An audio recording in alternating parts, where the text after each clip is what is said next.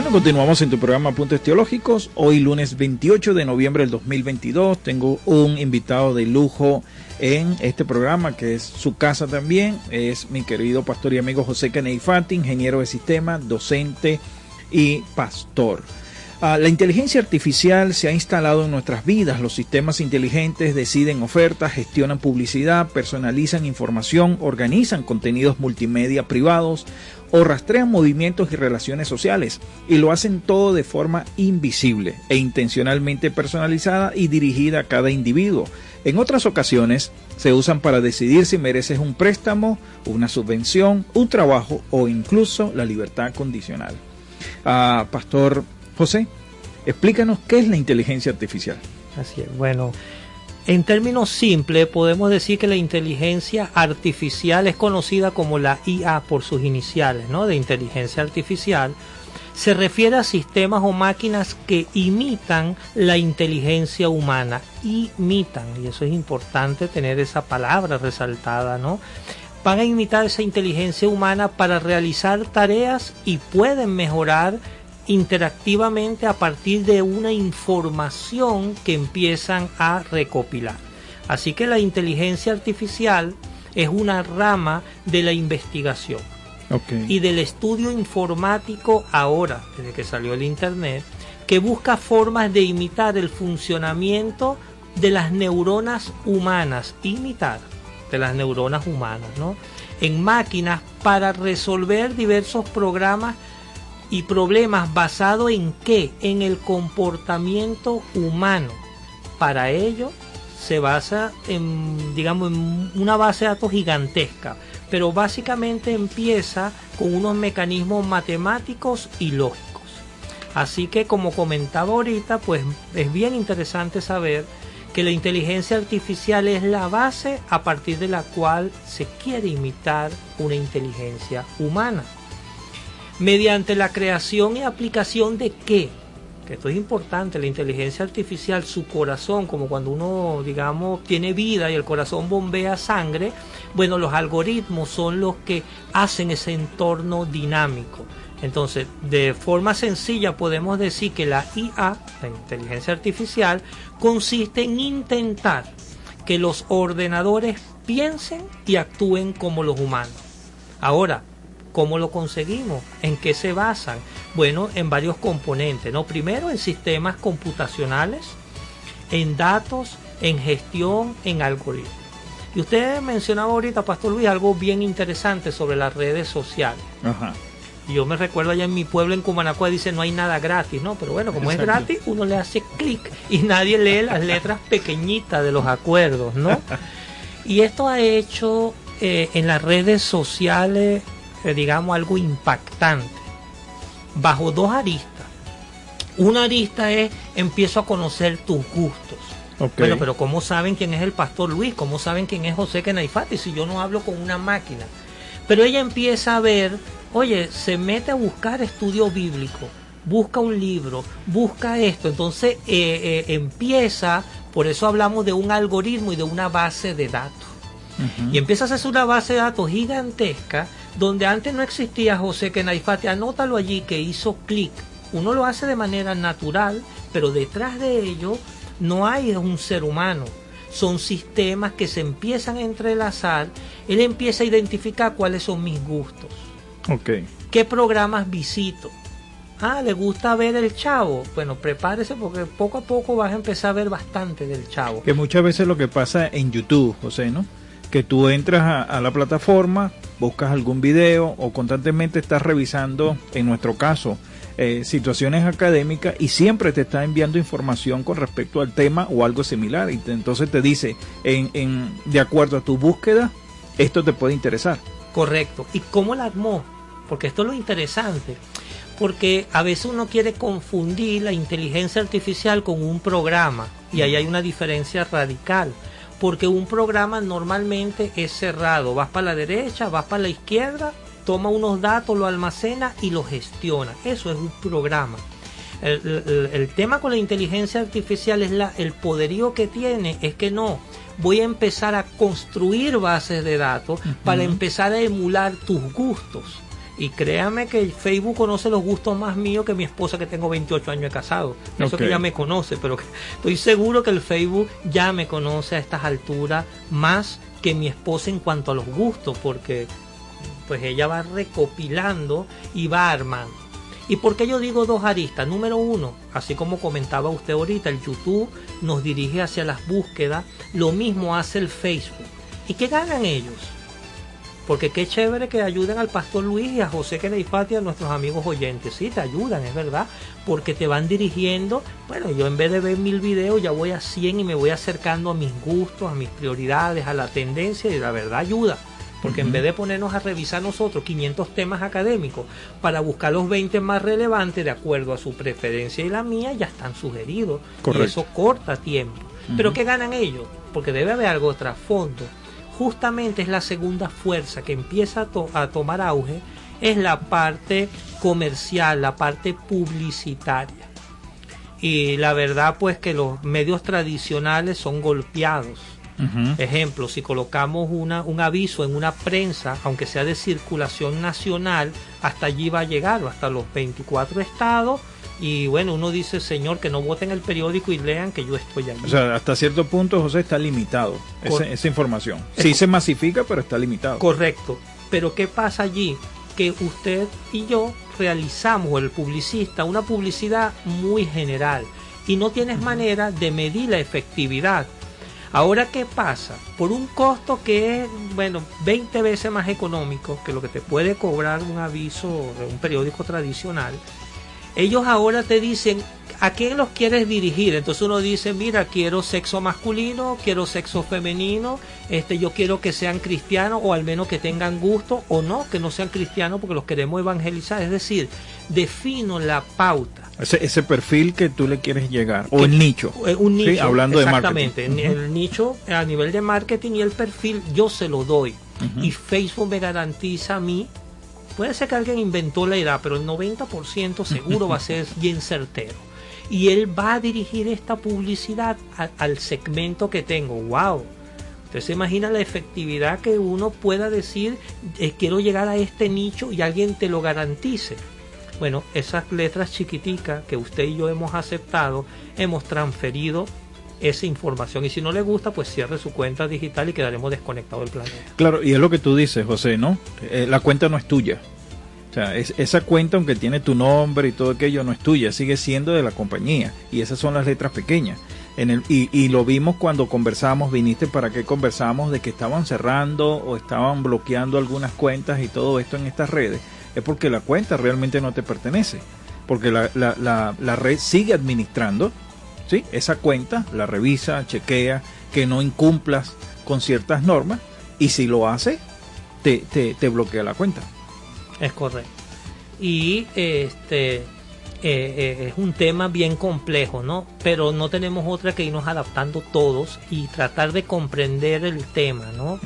Eh, algo interesante también es sobre la privacidad. Se ha hecho mucho énfasis en los últimos años y realmente las redes sociales como Facebook e Instagram han colocado políticas muy rígidas de privacidad. Pero ¿cuál es el problema? Que nadie de nosotros las conoce. Claro. Y el default es todo es abierto. Es el pastor Luis, es José Kenaifati que tiene que entrar, buscar y empezar a restringir. Es decir, algún amigo Ajá, oyente en este momento abre una cuenta en Instagram que es muy sencillo, el planeta entero lo ve.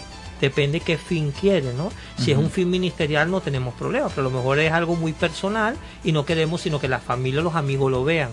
Bueno, esa privacidad está al, para ir cumpliendo con la ley, pero lo dejan a la inversa. Es decir, mm, eh, vamos a dejar que cuando la crees esté abierto y luego que el usuario decida restringir. Claro, o sea, en otras palabras, tú como ingeniero de sistemas, tú y, y cualquier persona tiene todo todo ese archivo abierto, todo el mundo lo puede ver y después tú eres el que decide lo que vas a ir blo- bloqueando poco a poco, o sea, no quiero que sepan mi ubicación en este momento en GPS o Correcto. o qué sé yo en Instagram, no quiero colocar el lugar donde estoy. Tendría que bloquearlo. Tendría yo que ir y bloquearlo. Claro, pero quienes lo saben. Ajá. O sea, si los mismos que estamos en informática, a veces tenemos que estar viendo está la letra chiquitica, dónde que está. O sea, porque a veces salen funciones nuevas. Ahorita WhatsApp acaba también eh, de, de- de sacar una nueva función para los grupos, que son como, como parte de una comunidad bien interesante. Porque a veces, por ejemplo, en nuestras congregaciones tenemos un grupo, ¿cómo lo cerramos? Es difícil, los hermanos piden oración. Pero cuando usted va a decir el culto este domingo no es a las 10, sino a las 11, bueno, vienen 8000 mensajes atrás y se hace complejo. Para evitar trancar y destrancar los grupos, ahora WhatsApp introduce algo bien interesante, ¿ok? Que son las comunidades. O sea, ahora uno puede crear una comunidad y solamente el administrador puede escribir. Es decir, yo estoy en el grupo, pero a la vez estoy en una comunidad. Entonces, los mensajes, digamos, oficiales o institucionales los vamos a tener que pasar por la comunidad de manera que pues que estén al primer alcance.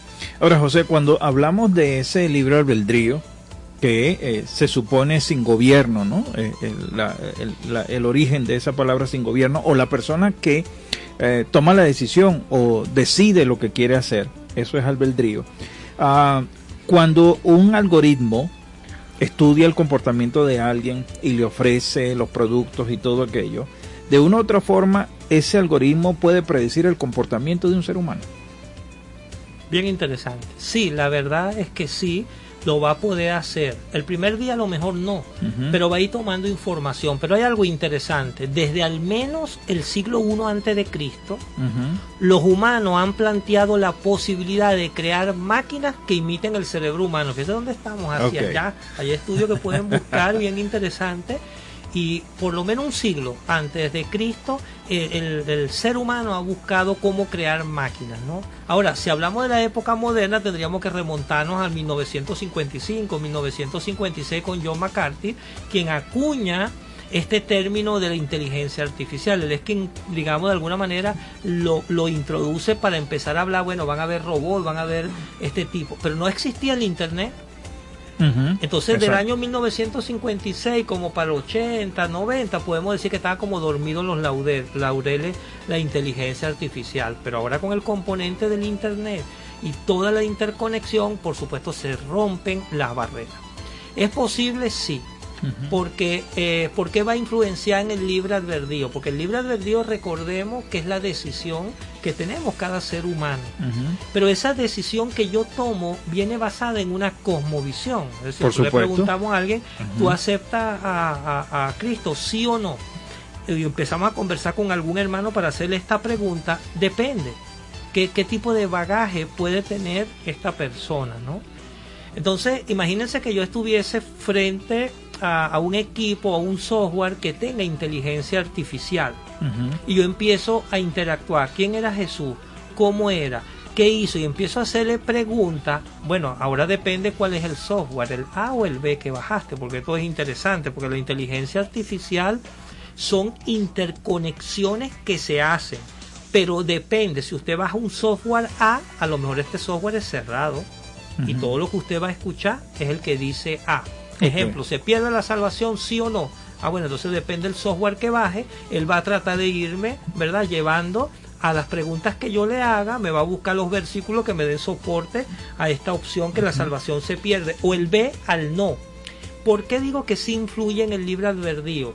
Porque la persona se nutre de una información. Claro. Ahora, yo en vez de nutrirme de lo que me diga el pastor Luis, me digan los ancianos, me diga mi iglesia, yo voy a llegar a la casa y voy a empezar a hablar con la computadora, Con Alexa. con puede Alexa, ser. ¿verdad? Ajá. Que bien interesante Alexa, por cierto, que allí más en Amazon pues es ahorita una, una tendencia increíble que Alexa podemos hablar un poquito más adelante, ¿no? Que traspasa muchas cosas hasta, el, hasta el diario vivir, ¿no? Ok. Entonces, sí va a influenciar porque de las medidas que yo le diga, él me va a atender. Ahora, nunca me va a decir, José, di sí o no, pero me va a entubar. Ok, es como cuando yo quiero invitar a mi esposa, quiero llevarla a comer sushi. Oye, ¿no te gustaría comer un pescadito, algo? Entonces uno empieza como a preparar el terreno, ¿verdad? Para poder decirle a la esposa, mira, vamos a comer sushi, ¿no? En este caso el algoritmo puede ser que te presente las imágenes, te dé ofertas de sushi y todo aquello, y de una u otra manera terminas condicionado a que, bueno, sí quiero comer sushi. Es correcto. Puede ser, José. Es correcto. De hecho, ahorita uno ve las principales aplicaciones de, de los delivery que tenemos en Venezuela, los dos que compiten. Bueno, ahora la tendencia es quién más de ellos va a meter más inteligencia artificial. Ok. Porque ahora eh, las ofertas que usted ve no son las mismas que yo veo. Y usted dice, ¿por qué no va a ver la misma? Porque es que ya no estamos en un programa, está basado en una inteligencia artificial. Ok. Y si Yumi me revisa y dice, mira, pero José come más pizza que hamburguesa, ¿qué cree usted que es lo primero que me va a poner Yumi? Pizza. Pura pizza, porque Ajá. ya yo he comprado ocho veces y cuatro o cinco han sido pizza, las otras salteadas. Entonces él empieza como, co- como a ver, ¿no? Esa parte, ¿ok? Parece mentira, pero también ve si tú buscas lo más económico, pero también lo más costoso. Ok. ¿ok? Entonces toda esa parte es bien interesante. Entonces, en cuanto al libre albedrío, sí, no es que tengamos cuidado porque la decisión es suya, es mía. Pero sí decirle a, los- a los hermanos, a las personas que nos escuchen, analicen la información que reciben. Analicen esa información a ver si eso cuadra. Al menos yo lo reviso si cuadra con mi doctrina y con mi enseñanza. Si no, tengo que hacer una pausa porque el humano soy yo. Y digo, esto no me convence. Como esto que Cristo no me ama. Porque me metió un programa todo loco y ya va, ¿qué es esto? Entonces, a lo mejor lo podemos hacer, pero imagínense a alguien que es un nuevo creyente y dice, no, a lo mejor no sigo a Jesús porque Cristo no me ama. Claro. Entonces, ahí es donde digo que puede eh, influenciar. Y ahí, José, que es lo que hablábamos antes de entrar al programa, que entra la ética en medio de todos de estos algoritmos, ¿no? Porque estos algoritmos son creados por seres humanos. Entonces también va a depender de la intención de la empresa, de la compañía o de la organización para armar estos, eh, estos algoritmos y de una vez, de, de una u otra manera, condicionar a la persona. Sí, y, y ese es un tema bien interesante, Pastor Luis, porque el mundo tiene que tender ahora a la ciberética. O sea, ahora se empieza a hablar de una ciberética, así como los pastores de alguna manera tenemos principios, tenemos ética, ética, los médicos, cada, cada uno en su área tiene una ética que lo rige. Es verdad que el Internet, entre comillas, es libre, porque bueno, se puede colocar todo tipo de información y la persona determina el uso hacia donde lo dirige. Lo mismo pasa con la IA, con la inteligencia artificial, porque ella tiene como objetivo es construir máquinas. Ese es su objetivo. Construir máquinas que mejoren el conocimiento de la inteligencia. Estas máquinas que buscan ellos, que sean capaces de imitar o superar las capacidades mentales. Usted dirá, usted se volvió loco, Pastor José. Pero sí, eso es lo que ellos van, tiende a buscar, ¿ok? Que supere esa capacidad. Ahora, ¿cómo la va a superar? Bueno, porque si usted me pone ahorita a sacar la raíz cuadrada de, de, de 14 integrales, yo lo hago, pero de un chance. que tengo que- que Necesito tengo que- tiempo. Necesito Ajá. tiempo. La máquina, como un algoritmo, lo va a hacer en dos segundos y no se va a equivocar. Entonces, eh, lo que ellos están buscando ahora es imitar, por eso hablamos de imitar, porque no puede, no puede manera que los clonen a nadie, pero imitan con razonamiento, con comprensión, con imaginación, con reconocimiento, con creatividad. ¿Por qué es importante la ética? Porque así como se puede usar para un bien, usted se imagina que alguien bajo una situación de depresión trate de buscar un consejo y lo que te induzcan sea de repente que se quite la vida, otras cosas, es bien complejo. O que alguien agarre un robot y empiece a, llevarlo en contra de los humanos. Entonces ahora se empieza a hablar de eh, la ciberética, de los cuales están hablando como de tres eh, leyes, ¿ok? Más o menos, o tres principios que la puedan regular, ¿ok? Que, que es algo parecido, o sea, a lo que eh, vimos en las películas, las tres leyes universales, eh, que, que la robótica debe respetar eh, y sobre todo salvaguardar la vida del ser humano. Es, un, es una de esas primeras leyes que lo vimos sobre todo en la película Yo Soy Robot o Yo Robot con Will Smith. Es correcto. Esas son las tres leyes. La Ujú. de esa película son la tendencia para que exista un equilibrio. Existe un equilibrio. Y no podemos cerrarnos porque es lo que hay y es lo, la tendencia que viene.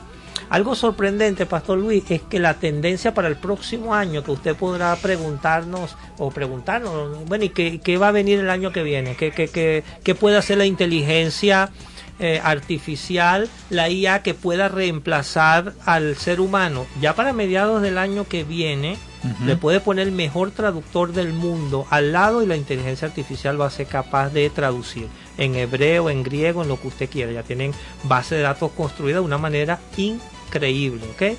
Ahora, por supuesto, habrá decisiones que no podrá tomar, que la toma el ser humano, pero en cuanto a la traducción, va a ser más fiable.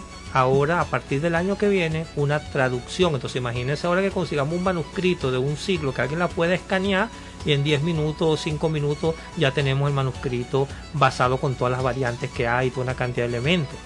Ahora, José, hay, hay una gran pregunta que circula en las redes sociales y todo aquello. Si la inteligencia artificial puede desarrollar algún pensamiento individual, eh, independiente. Pero tú me explicabas lo de los algoritmos. Entonces sería interesante que, que las personas pudieran conocer un poquito de eso que, que hablamos de algoritmos. ¿Qué es eso, José? Ok, eh, esto es bien interesante porque es lo que le da vida a la IA, a la inteligencia artificial.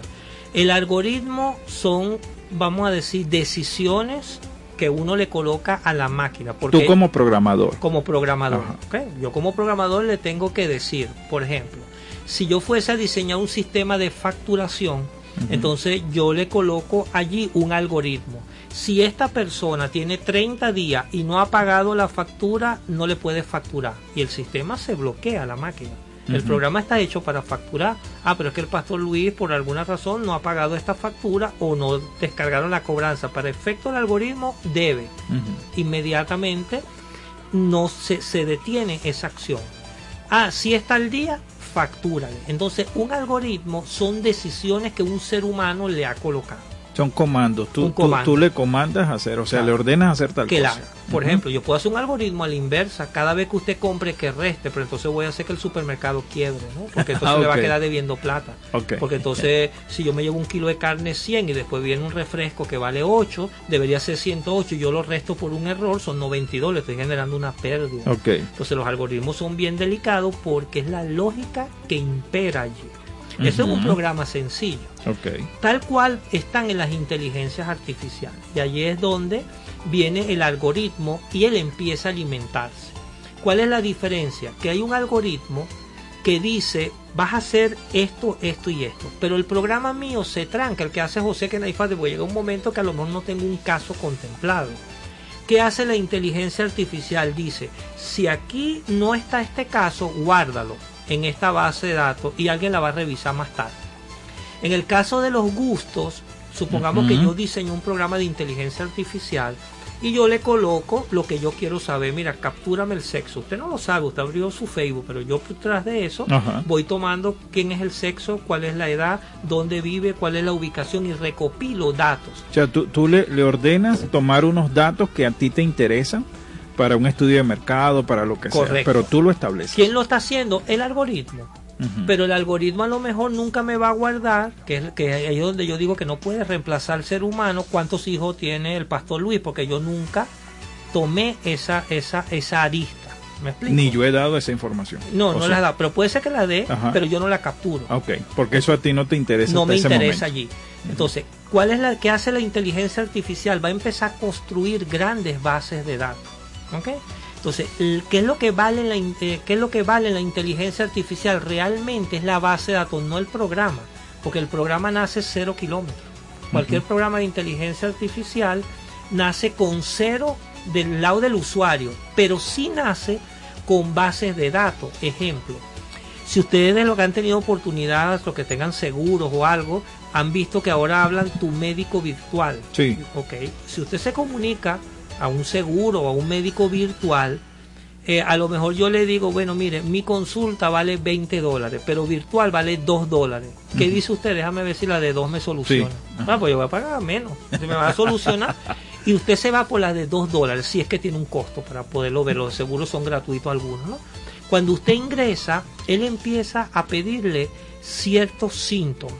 Pero las preguntas que le hace usted no son exactamente las mismas mías Correcto. Sino que ella tiene una base de datos que ya va creciendo y se va alimentando. Por ejemplo, ¿cuánto tiene usted de fiebre? 38. Ya no le va a preguntar más nada porque ya sabe cuánto es. A lo mejor yo le pongo 39, entonces me empieza a preguntar, este, tócate las orejas, tócate esto, cuánto, entonces me empieza a hacer preguntas y me empieza a direccionar y al final me dice cuál es tu correo tu WhatsApp y me manda el recipe. Ya con el sello y todo para que la farmacia no me digan nada. Mira, aquí está mi antibiótico me tengo que tomar. Esos son capaces de construirse por los algoritmos que tienen. Entonces, ¿va a reemplazar al ser humano? Bueno, siempre como digo yo, hay alguien que tiene que prender y apagar la luz. Yo digo, Señor, déjame a mí que yo prenda y apague la luz para ver, ¿no? Pero realmente eh, sí va a reemplazar en la fuerza laboral. Ok. Ah. Bueno, pero de eso vamos a hablar en la próxima parte, José. Vamos al corte de la emisora. Eh, hablamos con José Canifati, ingeniero de sistemas, docente, pastor, amigo, sobre la inteligencia artificial y el libre albedrío. Ya regresamos a su programa Puntos Teológicos. Ya regresamos con más de Apuntes Teológicos con el pastor Luis Blanco y Marilia Rojas. Desde Caracas, para toda el área metropolitana y el estado Miranda, transmite Radio Sintonía 1420 AM. Traemos para ti un programa recreativo que tendrá como fin el bienestar emocional. El propósito es contribuir en tu empoderamiento para lograr sueños y metas. Sintoniza Alquimia del Ser con Cassandra Gutiérrez de 5 a 6 de la tarde todos los lunes por Radio Sintonía 1420 AM.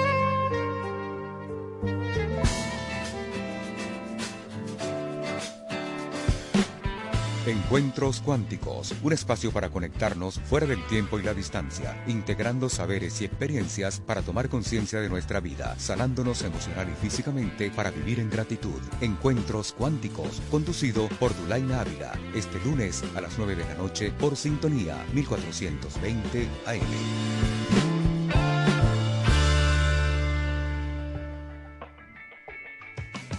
Este martes a las 4 de la tarde, Marco Enríquez te espera en Supérate a ti mismo, un espacio integral dedicado especialmente al crecimiento personal y espiritual del ser humano, con entrevistas a expertos en la materia para que logres un cambio positivo en tu vida. Supérate a ti mismo y logra tus metas. No te lo pierdas por Sintonía 1420 AM.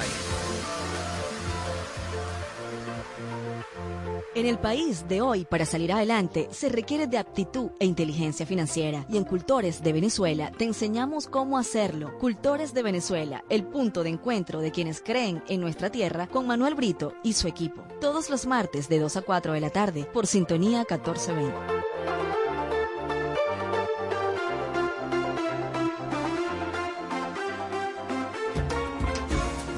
Adelante Venezuela, un espacio destinado a divulgar la historia política de Venezuela y sus protagonistas, con anécdotas, curiosidades, leyendas y entrevistas, acompañados con la mejor música de todos los tiempos. Adelante Venezuela, conducido por Oscar Morón, todos los martes a las 12 del mediodía por Sintonía 1420 AM. La radio que te escuchas, te escuchas. Radio Sintonía. Estás escuchando Apuntes Teológicos con el pastor Luis Blanco y Marilia Rojas. Bueno, continuamos en tu programa Apuntes Teológicos cuando son las 4 con 35 minutos de esta hermosa tarde, hoy 28 de noviembre del 2022, una tarde lluviosa sobre la ciudad. Pero aquí estamos, como siempre, todos los lunes de 4 a 5 de la tarde en tu programa Apuntes Teológicos. Estamos conversando con mi querido amigo, hermano y pastor José Keneifante, ingeniero de sistema, docente y pastor que nos acompaña en esta tarde. Quiero enviar saludos a la gente que, se, que está conectada, que nos está uh, enviando mensajitos. Uh, por supuesto, mi familia en Katia, escuchando el programa. Nuestros hermanos um, William y Janine desde la California, también escuchando el programa Puntos Teológicos.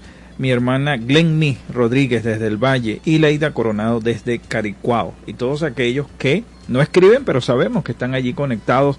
A varios, José, de nuestros estudiantes del seminario Evangélico de Caracas estuvieron atentos, pendientes escuchar el programa de hoy y por supuesto del Instituto Teológico Genesaret. José, estamos hablando sobre la inteligencia artificial, ¿no? Y muchas teorías, mitos también que se, que se tejen alrededor de este tema, pero uh, hablaste de algo interesante.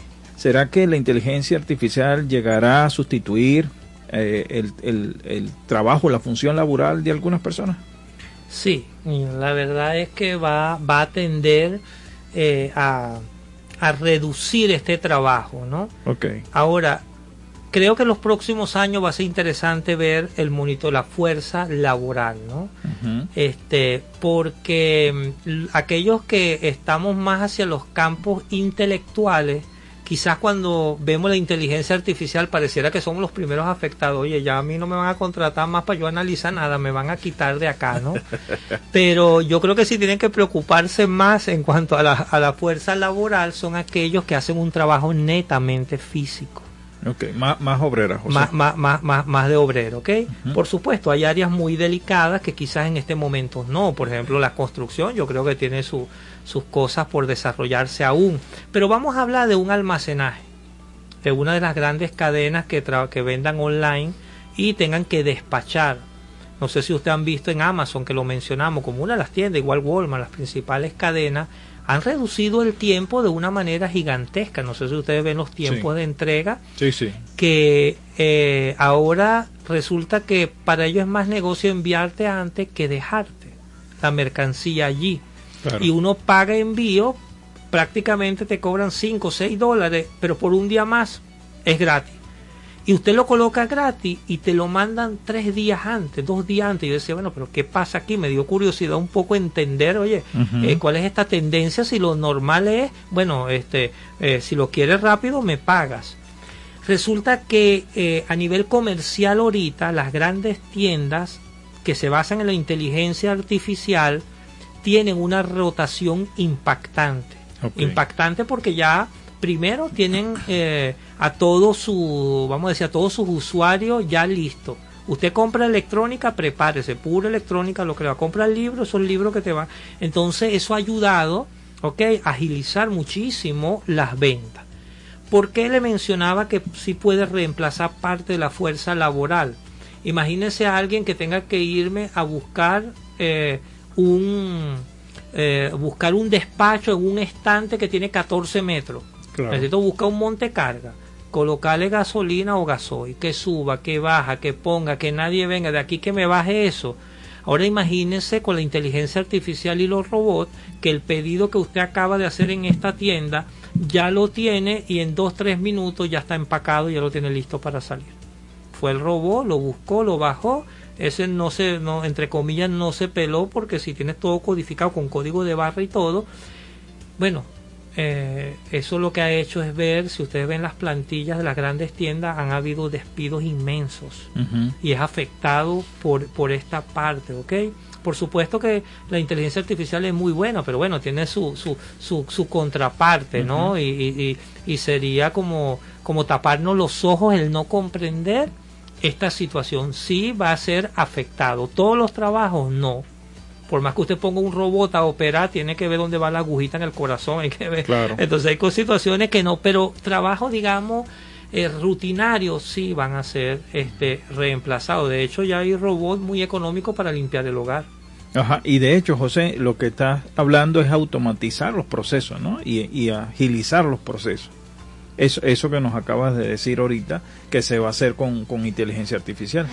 Es correcto, Pastor Luis. Y ahora no es solo la automatización que muy bien usted menciona, que esto que lo que acabo de explicar es consecuencia de la automatización, porque has conectado un sistema web con un sistema que tienes para facturar, con un sistema de despacho, él te busca este cuál es el courier que va a salir más cerca, ¿ok? Este, porque ellos, por ejemplo, manejan volumen. Entonces ellos, bueno, tienen todos unos algoritmos bien interesantes que van este, hacia allá. Este, eso va a ayudarnos, sí, pero tenemos que ver algo también. No toda la información que la persona le da es correcta. Y ahora la inteligencia artificial empieza a trabajar con, con aplicaciones ahora también para detectar noticias falsas. ¿Qué tal? O sea, Ah, como lo- ellos lo- se nutren- famosa fake news. Exactamente. ¿Cómo lo hacen ellos? Con noticias falsas o desinformación de las redes sociales, buscan estas palabras, ¿ok? Y entonces ellos empiezan a bloquear. Así que vemos también, ¿verdad? Que aunque en este momento vemos en Europa, los eurodiputados, ellos quieren regular la legislación sobre Sí. datos para promover este, estar allí, bueno, es una cuestión bien interesante, pero cuando estamos allí en Europa y uno va y, y- y le pregunta, digamos, a los europeos, ¿verdad? Este, que, ¿Qué le parece a la comunidad europea? Una encuesta reciente, él se le preguntaba que qué opinaban ellos sobre la inteligencia artificial. Interesante que el 66% de la población está de acuerdo pero cuando le hablan de la regulación, el 88 dice que deben, que deben ser todos controlados y monitoreados. Ok. O sea, la gente no la rechaza, un 66, y es interesante la comunidad europea por lo que representa, ¿no? Ujú. Ellos, pues, el 66%, ahora un estudio muy recién, están de acuerdo, pero el Ujú. 88%, interesante, prácticamente casi, Casi llegaríamos todo. casi todo el mundo quiere que se regule. Ahora, José, y también, eh, porque vi algunos videos en la investigación que hice para, para tener el tema contigo, que la gente está preocupada porque se siente vigilada por, por las redes sociales. O sea, en, en el, en el sentido que se siente monitoreada, ¿no? Eh, que, por ejemplo, ah, puede ser que tú y yo estemos hablando y algunas personas dicen inmediatamente puedo entrar en, en Facebook o en Instagram y comienza a, a enviarme eh, promociones, páginas con relación a lo que estábamos conversando. Eso, eso es cierto, José. Sí, sí, pasa eso. Sí. O sea, no es que tienes a alguien que te está vigilando como un ser humano, pero sí hay una máquina que te está monitoreando. Ok. ¿Ok? Y por eso empiezas a ver publicidad. ¿Ok? Y tú dices, yo no quiero esta publicidad. Te dice, entonces paga. No Ok. quieres ver publicidad, por ejemplo, YouTube Premium, Ajá. te dice, no quieres ver publicidad, paga. Entonces no la ve. Sí, eh, yo no diría que estamos siendo vigilados, porque pareciera que como unos ojos están encima de nosotros, ¿no? Pero sí estamos siendo monitoreados. O sea, la data nuestra está siendo recopilada. Y es interesante a nivel judicial, cuando los últimos actos terroristas que hubieron en, en Estados Unidos, bueno, hubo un tema bien interesante porque no querían dar la información y un tribunal decía necesitamos la información, o sea, de esta persona para saber qué sitios vigilaba y quiénes eran sus contactos, ¿ok? Entonces, bueno, ese es tema de legislación, ¿no? Pero, Claro. pero sí, la verdad usted me dice, usted está siendo monitoreado, como le comentaba hace rato, creo que más que mi esposa, ya la, la gente de las redes sociales conoce nuestros gustos. Sí, y y lo otro, José, también que entra allí es el reconocimiento facial, ¿no? Que se utiliza también como, como un método este, para identificar a las personas y todo esto, y se, se utiliza un programa de inteligencia artificial. Es correcto. Y, y ahorita eh, son unos algoritmos muy rápidos. Anteriormente eh, se requerían de algoritmos muy complejos, pero ahora todo lo facial es la tendencia. ¿Ok? Este, inclusive a, los estudios más recientes in- dicen que el iris del ojo este, es más certero que lo facial, o sea que no nos sorprendamos si próximamente nos dice coloque la pupila de su ojo allí para ver. Que uno lo ve en películas, José, y alguna gente dice, bueno, eso, eso no va a pasar, eso es ficción, pero realmente está Sí, sucediendo. sí, está sucediendo. si está, si está su- sucediendo. Y eso es por qué, porque dicen que es ficción, porque la verdad es que hay escuelas de pensamiento. Ajá. Vamos a hablar de algunas escuelas, así como, eh, digamos, hay escuelas que estudian ciertas cosas. Eh, hay como dos escuelas o dos corrientes de la, inte- de la IA, de la inteligencia artificial, y podemos dividirla como en dos escuelas de pensamiento. Una de ellas es la inteligencia artificial convencional. Ajá. ¿ok? Este, eh, se conoce también como algo simbólico, deductiva. Está basada en un análisis formal, en un análisis estadístico de un comportamiento humano ante diferentes problemas. Ok. Como que yo le diga, bueno, Pastor Luis, si viene a pedirle un consejo cristiano, usted más o menos de acuerdo a, a sus estudios teológicos, a todo, usted dice, bueno, si la pareja es así, el hombre, yo le voy a dar este consejo. Esto que estamos hablando entra dentro de esta primera escuela convencional. O sea, hay personas que hacen aplicaciones o la inteligencia artificial la basan en algo convencional, en conocimientos ya, digamos, preestablecidos. Pero vamos a tener ahora, que es la tendencia, es lo que revoluciona el mundo, la segunda escuela Ajá. que toma fuerza, por supuesto, a partir del año 80, cuando empezamos a tener fuerza con el Internet, y es la inteligencia computacional. Entonces, cuando hablamos de la inteligencia computacional, entonces este tipo de, de- de inteligencia ya no solo está basado en el comportamiento humano como la convencional, la primera, ¿no? Esta inteligencia computacional implica ahora un desarrollo interactivo.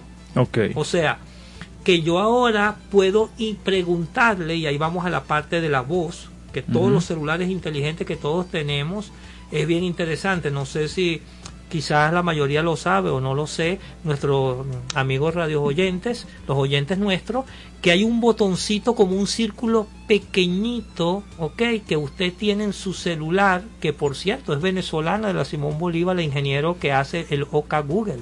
Ajá. Agarre su celular y uno le dice aprieta ese botoncito y lo que tengan Android, ¿no? no eh, con Android es donde está disponible, le dan clic y dígale OK Google. Y, yo, y yo le digo ahorita, esta- colóqueme la alarma, ya lo voy a hacer ahora que en vivo, y le digo colócame la alarma mañana a las 6 y mire lo que él hace. Voy a colocarlo a ver si logramos escucharlo. OK Google, alarma mañana a las 6 de la mañana. Aquí tienes un resultado de la web.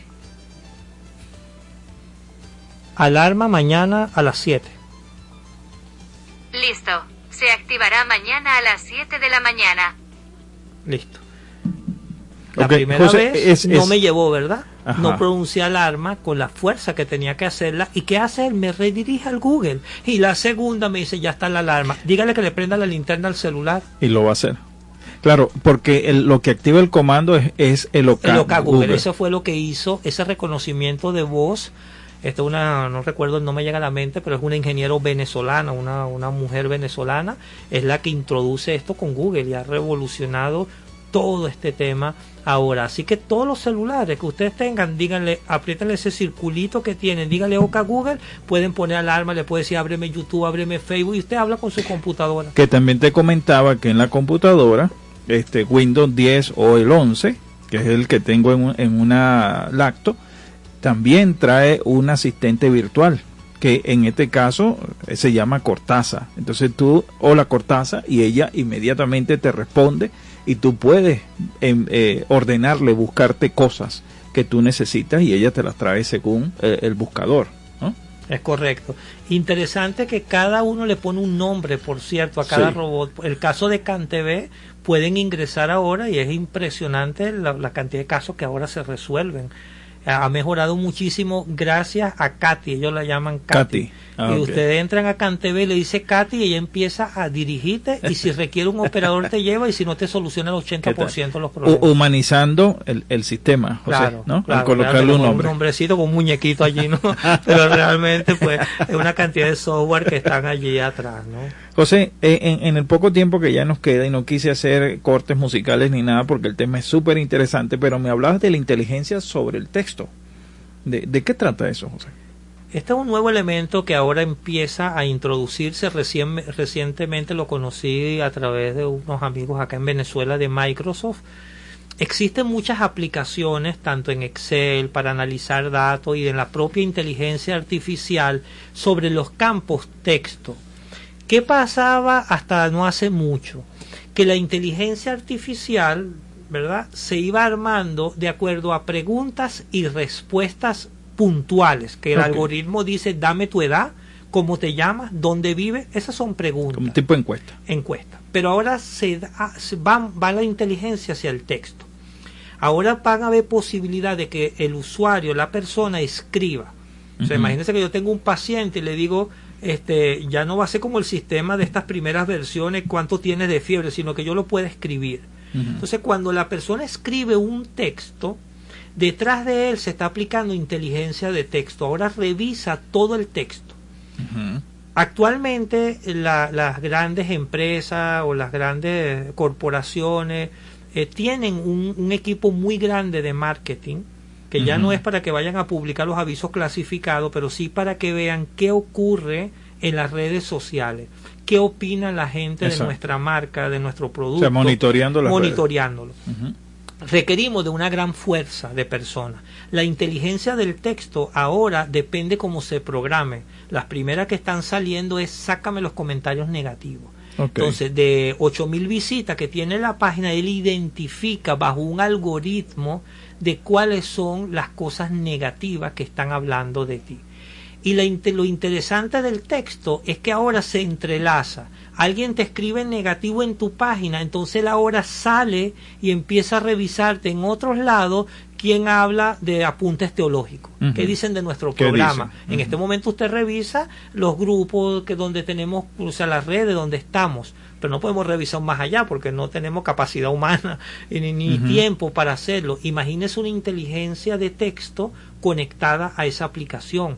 Y si alguien habla de apunte teológico, bien o mal, empieza a buscar la tendencia. Entonces es algo súper, súper interesante porque yo creo, creo yo que pronto los formularios ya van a quitarse. No me des la edad, sino escríbeme, Ajá. escríbeme, escríbeme. Como por ejemplo, José, cuando tú estás montando un video en, en YouTube y todo esto, entonces te dice etiquétalo. O sea, que tú coloques una etiqueta y donde diga José Kenifati, la gente cuando coloque José Kenifati, inmediatamente YouTube te va a enviar a todos los videos que tú ten- que tengan de José. Exactamente, por eso que a veces usted dice, si estoy buscando Jesús me ama, que hace aquí metido, no sé, un video de un arroz? Exacto. Pero yo reviso ese video y yo no veo, dice Jesús te ama. ¿Y qué es lo que pasa? Que eso tiene las metabúsquedas, Ajá. ¿ok? que son palabras que se le colocan al video pero que no son visibles. Correcto. ¿ok? Y uno y son muy útiles porque uno bueno lo busca ahora a nivel comercial sucede exactamente igual ejemplo en el área nuestra nosotros desarrollamos y, y tenemos sistemas o soluciones administrativas biométricas ciertos productos en el área de sistema y cómo hago yo para que la gente sepa entonces yo le coloco nómina y usted dice que hace aquí un, un programa para controlar la entrada y salida del empleado bueno porque cuando empiezas a leer te, te- te inducimos a que, a, que, allá. a que este programa te hace falta para que completes tu nómina. O sea, de una u otra manera, entonces, José, si te conduce, Sí, si hay un conduce. El conductismo conductismo sin duda. Entonces- Unos son visibles, otros no. y otros no. Pero sí hay un conductismo. José, en el último minuto que nos queda, hay una app que simula tener un amigo. Y esa es una aplicación que se llama Réplica. Y establece conversaciones con personas o con amigos imaginarios. Alguien por ahí dijo, bueno, eso es autoengañarse, pero es un bot de charlas. Sí, es correcto. Y sí lo hay. Ahora, ¿tiene utilidad? Sí. Sí es útil, porque sería injusto no ser útil. ¿Es todo el tiempo bueno? No. Pero ¿qué hace él? Porque uno cree que es que alguien está allá. De repente yo estoy solo y quiero conversar con alguien. Ajá. Y hoy quiero hablar de fútbol. Ok. Entonces no tengo con quién hablar de fútbol o quiero hablar sobre eh, un tema bíblico. No, no, y sí, de fútbol, porque está ahorita lo del Pero Qatar ahorita y como todo está el mundial, yo quiero saber del mundial. Entonces yo entro en la aplicación amiga y le empiezo a decir, oye, este, ¿quién crees tú que es el mejor jugador de la historia? Ajá. Entonces él inmediatamente va, va a activar Va a su búsqueda y va a decir, bueno, mira, aquí tienes a Pelé, aquí tienes a Maradona, tienes fulano, fulano, estos son los que están. ¿Y quién metió el mejor gol ayer? Y entonces uno empieza y uno cree que hay alguien atrás, ¿ok? Y hay personas que la verdad lo creen y dicen, este es mi amigo, Ok. pero realmente es un amigo virtual. Lo que pasa es que te va a conducir de acuerdo a lo que tú le digas. Ok, Ok. me siento triste. ¿Qué quieres escuchar? ¿Quieres que te eche un chiste? Entonces él tiene un algoritmo y te va a dirigir hacia un chiste. ¿Ok? Entonces, sí existen. ¿Ok? Lo que pasa es que hay que tener cuidado cuáles son las aplicaciones que usamos. Porque así como hay cosas buenas, hay cosas malas, ¿no? Entonces, bueno, hay que estar muy, muy pendiente, pero sí lo hay. Pero realmente no hay nada extraordinario allí. Por supuesto, impacta a la persona que no maneja tecnología. Pero lo que se está haciendo es una interconexión virtual entre diferentes aplicaciones, ¿ok? Este, quiero cocinar, ella te va a decir que te gusta, arroz con leche o sin leche. Entonces te empieza y ella, oye, tú sientes que alguien te contesta. ¿Ok? Interactúa contigo. Y yo creo que para cerrar rapidito, esa es consecuencia, yo creo que muchas veces esta aplicación de los humanos, porque a veces, oye, se nos olvida hacer una llamada, Sí. se nos olvida tener contacto con alguien, oye, y la gente busca una vía de escape. Yo creo que esto debe llevarnos a reflexionar. Sí. Y, y, y, y cierro con esto nada más, Pastor Luis, porque sé que estamos sobre el tiempo, estamos viviendo tiempos instantáneos Tiempos en donde ahora si usted me envía una nota de voz dos minutos y qué quiere el pastor Luis y ahora el, WhatsApp le pone 1.5 o 2 pronto vendrá Y- 4 sí, ¿qué es lo que quiere? o sea que mi esposa me envía a mí una nota de un minuto y para mí es una eternidad. Un minuto. Y uno dice ¿qué me va a decir mi esposa en, En un minuto, ¿qué quiere? cuando tú, ves un video, un- un- una nota de audio de dos De o tres dos, tres minutos, tú dices, Dios mío, ¿qué, ¿qué, qué qué- pasó? qué quiero? Esa es la instantaneidad. Y ahora WhatsApp dice bórralo, bórralo de una vez antes que lo escuche Y, sea, y- está la aplicación de 24 horas que te dura el, el- el mensaje allí 24 horas. 24 horas, así que bueno, son tiempos inéditos, la verdad. Pero bueno, el Señor nos acompañe en todo, en todo este caminar. Gracias, José. Conversamos con José Caneifati, quien es ingeniero de sistema, docente, pastor, amigo eh, de esta casa de apuntes teológicos. Y como siempre, trabajamos para ustedes cada lunes de 4 a 5 de la tarde en la dirección general de la emisora, la doctora Ana Mireya Obregón. En la coordinación de producción, Totis López Pocaterra. En la producción y locución de este espacio, su pastor y amigo Luis Blanco. Y en los controles, Lerves Guzmán. Nos vemos el próximo lunes de 4 a 5 de la tarde en su programa Apuntes Teológicos. Bendiciones.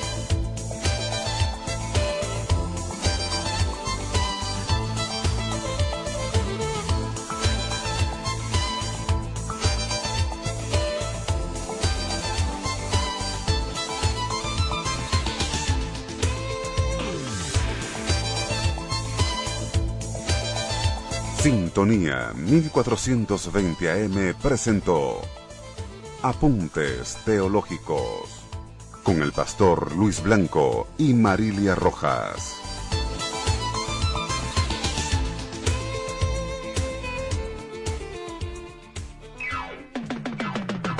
Es la radio que cada día se oye más, porque cada día te oye más. Es la radio que tú escuchas, porque te escucha. Es Sintonía 1420 AM. Este martes a las 4 de la tarde, Marco Enríquez te espera en Supérate a ti mismo, un espacio integral dedicado especialmente al crecimiento personal y espiritual del ser humano, con entrevistas a expertos en la materia para que logres un cambio positivo en tu vida. Supérate a ti mismo y logra tus metas. No te lo pierdas por Sintonía 1420 AM. El punto de encuentro que esperabas ya está listo para la tertulia. Únete a Espacio Plural. Con Gorka Carnevali y Manfredo González, los miércoles a las 5 de la tarde. El punto de encuentro de la sociedad civil de Caracas y de toda Venezuela. Por Radio Sintonía 1420 AM. La radio que tú escuchas porque te escucha. Para tu seguridad, conocimiento. Ideas para prevenir situaciones peligrosas en casa. Cuando contrate personal, pídale su cédula de identidad y sáquele una fotocopia. Verifique referencias personales y de trabajo. Y si es posible, sus antecedentes policiales. Tome fotografía de la persona contratada. Esto sirve como elemento disuasivo, siempre con la mayor amabilidad. Recordando, lo cortés no quita lo valiente. Por tu seguridad, conocimiento. Todos los jueves, de 5 a 6 de la tarde, usted estará en sintonía con Cipriano. un espacio de opinión, información y debate conducido por el diputado Cipriano Heredia, con los temas y hechos noticiosos más importantes del acontecer nacional e internacional. Disfrute de comentarios con destacados invitados especiales e interactúe telefónicamente y por las redes sociales. Sintonía con Cipriano, todos los jueves a partir de las 5 de la tarde por Sintonía 1420 AM. Desde Caracas, para toda el área metropolitana y el estado Miranda, transmite Radio Sintonía 1420 AM.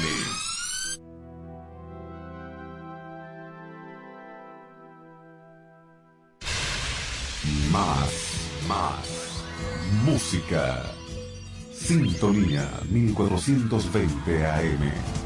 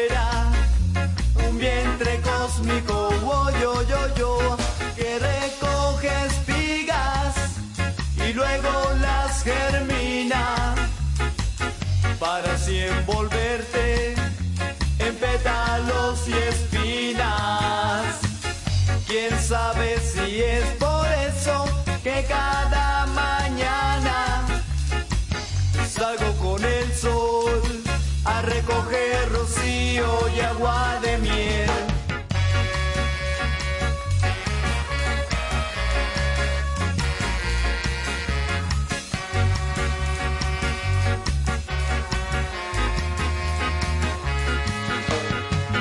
¿Quién sabe si es por eso que aprendí a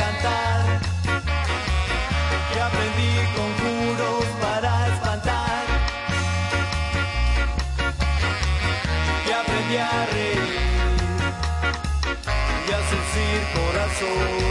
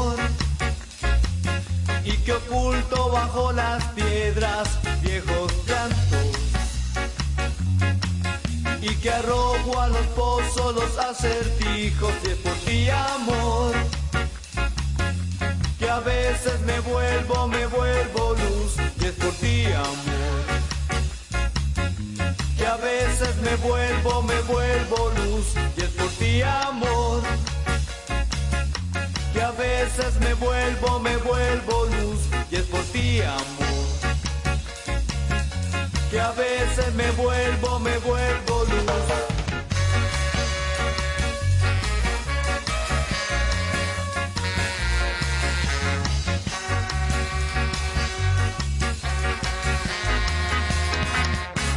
La radio es creíble, veraz, responsable, confiable. La radio, siempre la radio.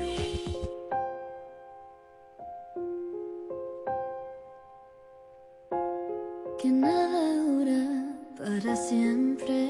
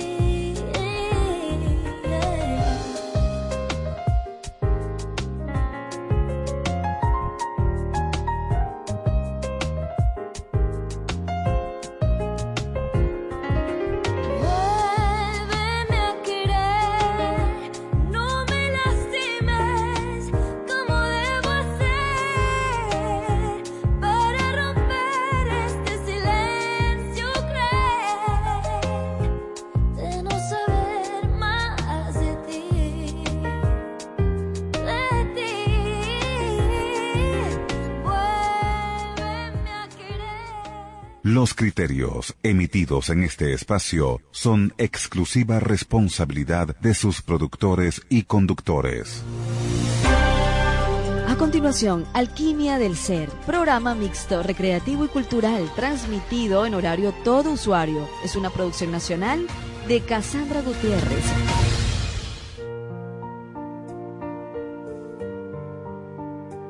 Sintonía 1420 AM presenta Alquimia del Ser con Cassandra Gutiérrez.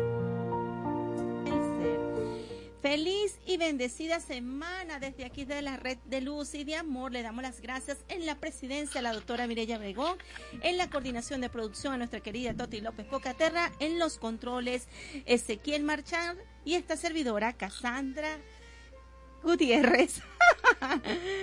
Mira, ya mi, mi agente de controles no puede ser, no puede ser. Bueno, feliz y bendecido día. Hoy estamos bendecidos, agradecidos, no solamente un lunes más, sino que ya es la última semana del mes de noviembre. Estamos aquí con el profesor Rocco Remo, nuevamente que nos tiene, bueno, mucha gente está movida. ¿Qué está pasando en los cielos? El profesor nos irá a explicar pero nos tiene buenas noticias para el 2023, así que vamos a tener calma, que ya el profesor, profesor de astrología, muy querido por nosotros los venezolanos, nos va a hablar sobre eso. ¿Cómo está, profesor? Bien, bien, Cassandra, saludos a todos nuestros contactos, saludos. Fluyendo, como se dice, fluyendo con este clima sabroso, tenemos 8 grados afuera. ¡Wow! Días fuertes, dicen por aquí. 8 grados. Esperando que, sí, esperando que cerremos el año con calma y paciencia. Está, dime cuando comenzamos con los signos y esas cosas. Bueno, profesor. Que tomen nota, por cierto, de los mercurios retrogrados. va a quedar, me imagino que queda grabado. ¿no? Sí, Para profesor. Sí, va a quedar Queda grabado. grabado, ¿no? Bueno, Mercurio del 2023, los eclipses tan famosos. Cerramos, eh, digo yo que eh, a veces cuando las cosas no salen, porque tú sabes que tenemos varios tipos de personas, de personalidades en el campo de la astrología. Las personas impacientes, las personas que tienen paciencia, las personas que se adaptan a las circunstancias. Y mientras estén ocupadas, todo está chévere, ¿no? Pero entonces, claro, en las consultas siempre llaman a las personas que quieren, eh, comienza que si Marte retrógrado.